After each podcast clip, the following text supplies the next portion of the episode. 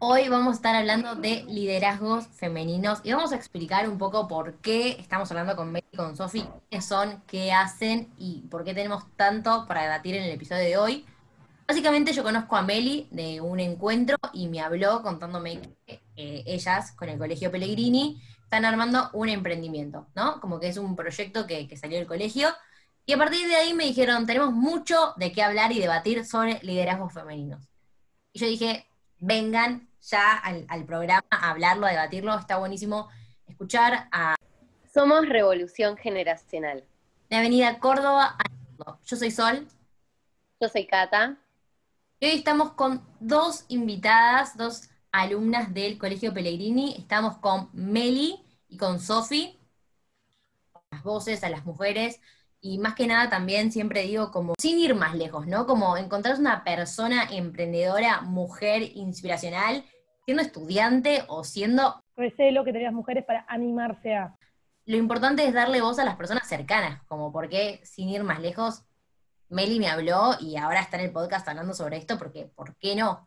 Así que vamos a dejar que ellas nos cuenten bien qué es este proyecto, este emprendimiento que están haciendo por el colegio y qué es lo que está pasando ahí adentro. Hola, ¿cómo va? Ir a un rol más segura, pero porque tampoco es que me sorprende, porque lamentablemente en la sociedad que vivimos ya eh, eh, el ser mujer es una condición que tenés que afrontar y decir, ok, tengo que darlo todo y no tengo que dejar que nadie me pise, porque si es por ellos, vienen y me pisan. Entonces, el, el hecho de ser mujer ya de por sí es como que te da, te da más miedo, como, Cata, ¿vos querés decir algo? Sí, que esta como presión social que le, han puesto como siempre a las mujeres y de también eso de la mujer pertenece a la cocina, a la limpieza, ama de casa, madre. eh, eso es lo que hace también que como muchas mujeres, digo, yo también me he sentido como retraída o como con miedo a hacer muchas cosas por el hecho de qué van a decir sobre una mujer haciendo eso. Y bueno, ya que estamos en este tema de, los liderazgos femeninos, le- les pregunto, chicas, ¿ustedes creen que existe realmente en realidad el lugar para que las mujeres se desarrollen como líderes? En mi experiencia personal, algo que me pasó es que nosotros del Pele, que es un colegio bastante liberal ideológicamente, una llega y piensa que va a ser listo, acá no existe el machismo y una puede ser líder. Y resulta que no, porque aunque por más que uno sea feminista, generalmente no está del todo deconstruido, nadie está del todo deconstruido, y por más que haya espacios donde una pueda ser líder más cómoda que en otros lados, no hay espacios reales donde las oportunidades de liderazgo para las mujeres sean las mismas que para los hombres. Sin contar todas las preconcepciones que una misma tiene interiorizadas a lo de decir, bueno, yo me impongo, o ven, o bueno, yo me animo. Por lo que en mi caso personal creo que hay mejores, pero no hay lugares reales. desde ya te va a costar llegar, por el simple hecho que sos mujer. O sea, ya es terrible. Y encima que cuando llegas, aparte de que te peguen, básicamente te van a decir como, "Bueno, vos llegaste acá porque ¿quién sos? A ver, contame, hija de, esposa de, no, te cuento que, que tengo aptitudes, pero si no las descubrís vos o entre ustedes, ¿cómo yo te doy la confianza a vos para que lo hagas? ¿Cuánta confianza te tengo que, te tengo que mostrar que, que tenés tus aptitudes y que sos capaz? Porque como decían, para mí tampoco hay un lugar eh, seguro que exista para que yo me desarrolle así, de esa manera. Porque ningún lugar me lo va a dar. También hay otra pregunta, hablando justamente de, toda esta parte del liderazgo, que implica como ser un líder. Buena pregunta. Yo creo que ser líder es más de lo que la gente cree. Creo que se asocia mucho el liderazgo a aptitudes tradicionalmente masculinas que tienen que ver con el saber imponerse y el, ser fuerte y el guiar y, y oh, no sé qué. Pero hay un montón de cosas que tienen que ver con la contención, con la, o sea, se asocia mucho a cualidades masculinas, cuando, primera que nada, ninguna cualidad es masculina ni femenina, eso desde ya, pero de por sí tiene que ver con también, entre comillas, cualidades femeninas, que no son femeninas, pero que tiene que ver con la contención, el entender, la empatía, el poder tener una visión sobre algo y motivar a la gente para que te acompañe en ese algo. Yo creo que las cualidades del del líder o de la líder tienen que ver mucho con una construcción de, de emociones y también, porque claro, yo hablaba con gente, con mujeres de, de cera, y me decían, no, pero yo no quiero mandar, yo, yo no quiero dar órdenes, yo no quiero decir, vos tenés que hacer esto y vos tenés que hacer eso, y es tipo, pero yo no hago eso. Ser líder no es simplemente decirte y retarte y gritarte, no, no tiene que ver tanto con eso. De hecho, hay una concepción del líder que a mí me gusta mucho pensar, que dicen que hay, hay un montón de liderazgos, pero hay dos tipos, que uno es el liderazgo por temor, la gente te sigue porque te tiene miedo, y otro es el liderazgo por fidelidad y por empatía. Vos cuando generás que la otra persona se conecte con vos, lográs que te siga, pero por una cuestión mucho más fuerte que el miedo, que es el tradicional por el cual tenemos un líder o un jefe o lo que fue. Entonces también hay que empezar a desarrollar todo ese otro líder y esa otra visión. Sí, aparte, eh, para mí, por ejemplo, en mi opinión, o sea, un líder es como, para mí no, no debería estar nunca más alejado de alguien que te, que te tendría que imponer miedo ni mandarte. O sea, claramente un líder tiene que ser una persona también en la que vos confíes porque uno está haciendo su trabajo o lo que sea que esté haciendo y necesita confiar en la persona que tiene arriba para que su trabajo pueda como salir bien y sentirse libre porque tener miedo te corta las alas y como que nunca, para mí nunca va a funcionar. Eh, chicas, también les pregunto a ver qué opinan de esto. Yo tengo mis opiniones, las voy a dejar hablar y después lo diré. Em, ¿Piensan que la misma mujer le pone trabas a, sus compañeras? Yo siento que la misma misoginia y machismo que tenemos interiorizados todos por el simple hecho de haber nacido en el país que nacimos, en el momento en el que nacimos, hace que siempre a la mujer le pongamos trabas. Mismo nos pasó a nosotras que de repente veíamos compañeras que no nos escuchaban a nosotras, pero sí a los directores, más allá de que en la estructura jerárquica, si se quiere, tenemos un puesto mayor, nosotros somos directoras generales, que somos supuestamente las, más altas en el organigrama, y sin embargo nosotras pedíamos, che, ¿hacen esto? Y no había respuesta. Y lo hacía el chabón y, sí, sí, sí, ya te lo doy, ya te lo hago, ya voy, voy, corriendo. Y a los dos minutos lo tenías resuelto y vos decías, epa, ¿qué está pasando acá? ¿Por qué? Em, yo creo que hay una cuestión que es que a nosotras nos enseñaban a vernos como competencia. Yo, hay cinco lugares, cuatro van a ser hombres, uno va a ser mujer. Yo soy mujer y bueno, yo compito, soy compañera, no estoy con la otra, no la apoyo. Y si llega, no la felicito, porque que ella haya llegado es que yo no llegué. Entonces está toda esa preconcepción del, quizás odio en algún sentido que nos hacen tener con la otra en vez de apoyarnos y de agradecer o, felicitar. Sí, sí, este, este porque era, las palabras eran como, esto pasa todo el tiempo. Pero como decían, eres como, nos enseñaron a eso. Primero uno se tiene que construir y después es aprender con el otro. Me parece como fundamental, pero es terrible cómo vemos a la otra mujer como competencia y eso de seguir las reglas. Sí, para cerrar un poco esto que dice Meli, el concebir nuevos liderazgos femeninos en cierto punto tiene que ver con abrazar esas cualidades generalmente asociadas con lo femenino y por ende con lo débil, y saber que no son debilidades sino fortalezas, y que poder complementarlas con las cualidades tradicionalmente llamadas masculinas, es una forma también de construir un liderazgo más sano. No es sano un liderazgo que se base en amedrentar al otro, sino que debe ser un liderazgo el cual, mediante la comprensión que ella dice, se pueda comunicar. Un buen líder debe poder comunicarse con quienes trabaja para construir una convicción conjunta, pues no es alguien que va de arriba abajo y te dice qué hacer, sino alguien que te logra comunicarse con vos, conectar con vos y así construir en conjunto algo para que pueda ir avanzando. El líder es el que se asegura que se siga construyendo. Tremendo, tremendo esas definiciones de líder. Em, me, resuena mucho, ¿no? Como hoy en día, cómo tienen en, la, sociedad la palabra líder, como listo, miedo, listo, me vas a mandar, listo, tengo una obligación que hacer respecto a vos. Es, es un montón completamente errado. Es tal cual, me, pasa ahora en, un laburo también, es terrible, es como muy frustrante, como pará, te juro que soy tu compañera, estoy acá para vos y vos estás acá para mí, y, ya está. Sí, no, a mí en particular, en lo personal, creo yo que hay un error del concepto del cupo femenino que empieza a jugar mucho, porque si en el cupo surge como una idea de garantizar un lugar al que no lo tiene, un poco un problema con el cupo es quedarse en el mismo Porque esto que decía Meli es, hay un cupo femenino que está cubierto, son ellas dos.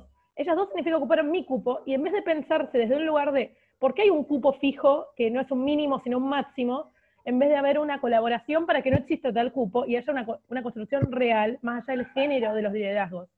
Hay una realidad que muchas veces no queda en el cupo y el no de construir las mismas herramientas que en un principio te ayudan a llegar, terminan limitándote en un futuro cuando se va avanzando en pos de las mismas que es un poco lo que termina pasando muchas veces con los liderazgos femeninos. Está el cupo de la mujer, que tenés tal porcentaje, el 33, por ejemplo, de mujeres accionistas. Y no vas a incluir a ninguna mujer más, porque ¿para qué vas a pasarte? Tenés ese cupo. Y hay un poco acostumbrarnos a ver el cupo no como un máximo, sino como un mínimo, porque si no, no vamos a poder seguir trabajando en base al mismo. Total. Eso que acabas de decir también responde un poco a la, a la pregunta que te iba justo a hacer, que era la de, empiezan muchas personas, muchas mujeres pero llegan pocas. ¿Qué pasa en el medio? Claramente pasa esto en el medio. ¿Vos, Sofi, querías decir algo sobre este tema? Es, esto lo que está pasando. Si hay un mínimo, si hay un máximo, y llegas al máximo, ¿y por qué vas a elegir otra mujer? Si, si nadie realmente lo, busca, nadie realmente lo quiere, nadie realmente tiene el, respeto y no se cumplen los derechos. Entonces, ¿para qué lo voy a hacer?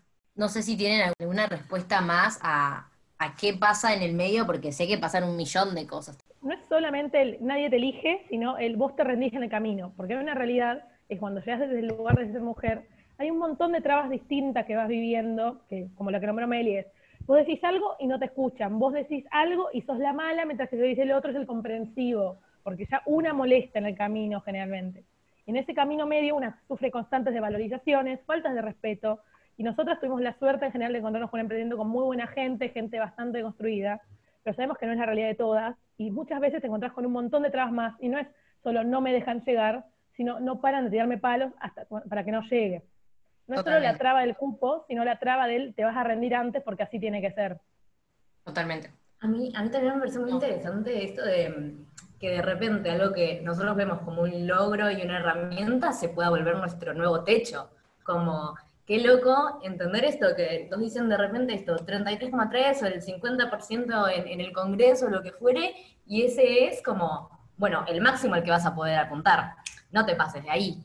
Pero también algo que a mí me pasaba justo con el tema del cupo femenino, que fue noticia hace bastante poco, es que empecé a leer muchos comentarios de... O sea, pueden pasar un millón de cosas más, pero esa respuesta... Ah, llega por ser mujer y no está capacitada, no sé qué. Y es como, primero, no, no solo llega por ser mujer, porque seguramente sí está muy capacitada, pero ponele, ponele que llega solo por ser mujer. ¿Cuántos hombres llegan por ser hombres? ¿Cuántos hombres llegan por tener un pene y ser amigos del jefe?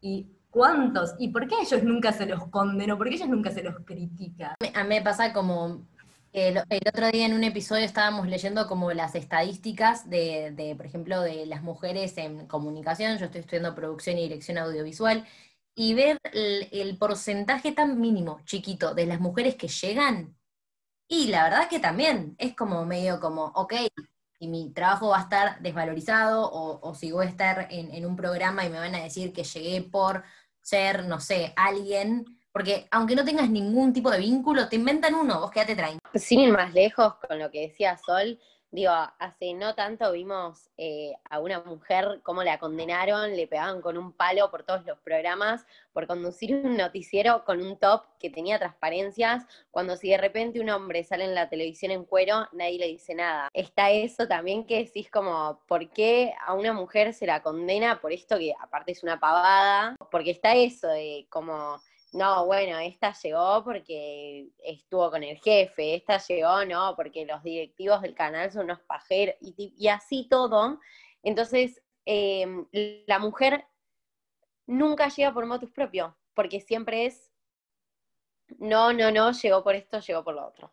¿piensan, chicas, que las mujeres quieren o no quieren ser líderes? ¿Y por qué? Yo creo que hay muy pocas que realmente quieren realmente creo que hay muy pocas. Y un poco es el resumen de todo lo que vinimos diciendo. Si te van a decir que todo el tiempo te van a desvalorizar, no importa cuánto estudies, siempre vas a saber menos. Si llegás, llegás porque alguien te puso ahí.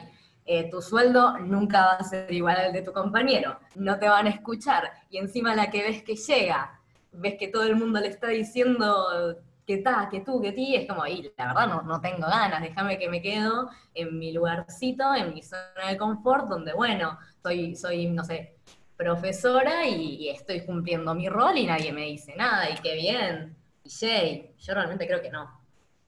No solo eso, sino que hay algo, que estuve leyendo un par de textos en feminismo, transformar más, es muy interesante que es todo el concepto del síndrome de la impostora. Porque todo esto no es solo el exterior, porque una se cría en esta sociedad y lo interioriza. El síndrome de impostora demuestra cómo las mujeres, al llegar a distintos lugares, no se sienten como que pertenecen. Una misma se empieza a tirar diciendo, che, yo estoy acá o estoy acá por ser amiga de... ¿Soy realmente capaz o no daba que sean dos chabones en el directorio y me metieron porque me llevaba bien?